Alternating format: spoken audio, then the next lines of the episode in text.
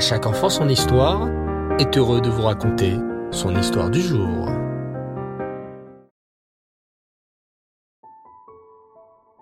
Bonsoir les enfants et Reftov, j'espère que vous allez bien et que vous avez tous passé une magnifique journée. Baou Hashem. Savez-vous combien Hachem est grand? Combien il est fort? Certains me diront même comme un lion.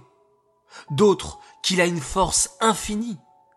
Mais Hachem, c'est tout cela, et tellement plus en même temps. Pourtant, peut-on voir Hachem? Non, bien sûr. Il est invisible. Mais pourquoi? Laissez-moi vous expliquer cela avec une histoire qui date de l'époque romaine. Vous êtes prêts? Alors, écoutez bien. Rabbi Oshua ben Hanania était un sage à l'époque de l'empereur Adrien. L'empereur Adrien n'aimait pas les juifs. Il ne comprenait pas leurs pratiques bizarres et aurait bien voulu les convertir tous à son avodazara. Pourtant, il était bien obligé d'admettre que chaque fois qu'il posait une question à son contemporain Rabbi Yehoshua ben Hanania, les réponses du tzaddik étaient justes et il devait s'avouer vaincu. Un jour, il l'interrogea.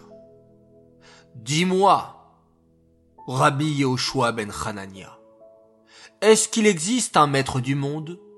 Est-ce qu'il y a quelqu'un qui dirige ce monde? Rabbi Yehoshua lui répondit aussitôt. Bien sûr, le monde n'est pas laissé au hasard. Ce serait impossible. C'est Hachem qui a créé le monde. Tout est créé constamment par sa parole. L'empereur lui demanda alors. Mais alors, selon toi, Rabbi Yoshua, c'est lui qui a créé le ciel et la terre? Oui, bien sûr, répondit Rabbi Yehoshua. C'est Hachem qui crée le monde. Et c'est d'ailleurs ce qui est écrit dans notre Torah, dès le début, dans la Parashat Bereshit. L'empereur Adrien connaissait bien les réponses qu'il venait de recevoir. En effet, il discutait souvent avec Rabbi Yoshua, mais il cherchait souvent des failles dans la religion juive. Son rêve était de convertir les juifs à son avodazara, à son idolâtrie, et il avait pour cela étudié la Torah. En fait, l'empereur Adrien interrogeait Rabbi Yoshua, non pas pour obtenir des réponses, mais plutôt pour le convaincre lors de leur conversation, et ensuite lui montrer que les Romains avaient raison et pas les Juifs. Il continua donc à le questionner. Si tes paroles sont exactes, pourquoi Hachem ton Dieu ne se révèle pas à la terre entière?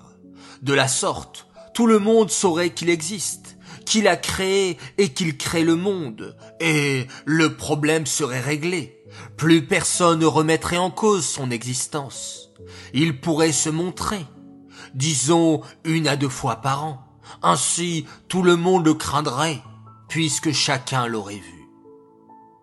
Rabbi Yoshua rétorqua. C'est impossible. Si Hachem se révélait, nous, petits êtres minuscules comparés à lui, ne pourrions pas soutenir sa présence, car il brillerait beaucoup trop pour nous. C'est d'ailleurs ce qui est écrit, toujours dans notre Torah, dans le livre de Shemot, qu'un homme ne peut pas voir Hachem et vivre. Si Hachem est invisible, c'est qu'il y a bien une raison. C'est exactement la réponse qu'attendait Adrien. Maintenant que Rabbi Yoshua avait dit cela, il était sûr d'avoir le dernier mot cette fois-ci. Je ne te crois pas. Moi, César, empereur de Rome, j'exige de voir ton Dieu, s'il existe. Mais c'est impossible, ô César, répondit calmement Rabbi choix. Eh bien, trouve-moi une solution. J'exige de le voir. Je te le demande explicitement. Et si tu refuses de faire cela, je conclurai que tes paroles sont mensongères, et tu seras châtié. D'accord, dut répondre Rabbi choix. Mais patiente s'il te plaît, jusqu'à demain. L'empereur, curieux de ce qu'allait faire Rabbi Yoshua, accepta de patienter jusqu'au lendemain. Les hommes prirent rendez-vous. L'empereur Adrien arriva bien avant l'heure fixée, tant il était impatient. Mais le temps passait. Bientôt, Rabbi Yoshua ben Hanania fut en retard. L'empereur Adrien attendait, mais il était furieux de ce retard, tant il était curieux de voir enfin ce Dieu dont il avait tellement entendu parler et pour lequel les Juifs étaient prêts à sacrifier leur vie. C'était le mois de Tammuz, en plein été donc, et finalement vers midi, Rabbi Yoshua arriva à l'endroit convenu. Cette heure correspond au moment où le soleil tape fort en général. Rabbi Yoshua, après s'être excusé du retard, demanda à sortir à l'extérieur sur la terrasse. Les deux hommes sortirent, puis Rabbi Yoshua demanda à l'empereur. Regarde maintenant dans le ciel et fixe le soleil. Regarde-le bien en face surtout. Mais cela est impossible, protesta Adrien. Personne ne peut regarder le soleil directement lorsqu'il est au zénith. Cela brûle les yeux. Rabbi Yoshua sourit, puis expliqua. C'est impossible? Tu ne peux pas le faire? Ouvre bien tes oreilles et écoute tes propres paroles.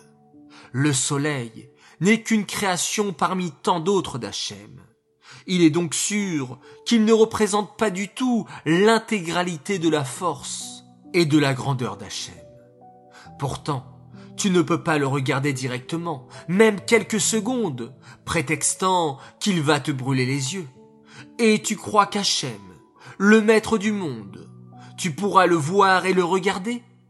Il est sûr qu'il est bien trop grand pour nos yeux de chair et de sang.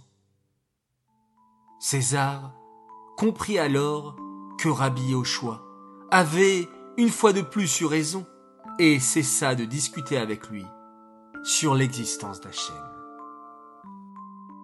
Cette histoire est dédicacée les Lunishmat, Esther Myriam, Bat Baouchleib. Voilà les enfants, j'espère que cette histoire vous a plu. J'ai été très content de vous la conter et passer un merveilleux moment en votre compagnie. Que cela puisse nous apporter beaucoup de hirat beaucoup de crainte d'Hachem, et beaucoup d'avat Hachem, beaucoup d'amour d'Hachem. Oui, Hachem, on ne peut pas le voir, mais on peut le ressentir. Et fermons les yeux et ressentons la présence d'Hachem avec nous. Il nous guide, il nous protège, il nous aime, il est finalement toujours à côté de nous. Il suffit d'en prendre conscience, comme on le fait maintenant. Alors, continuez à fermer les yeux et faites de jolis rêves. Oui, des rêves merveilleux et passez une excellente nuit. On se retrouve Bezrat Hachem demain matin et on va mettre maintenant la main devant les yeux et faire tous ensemble Shema Israël, Adonai Elohenu, Adonai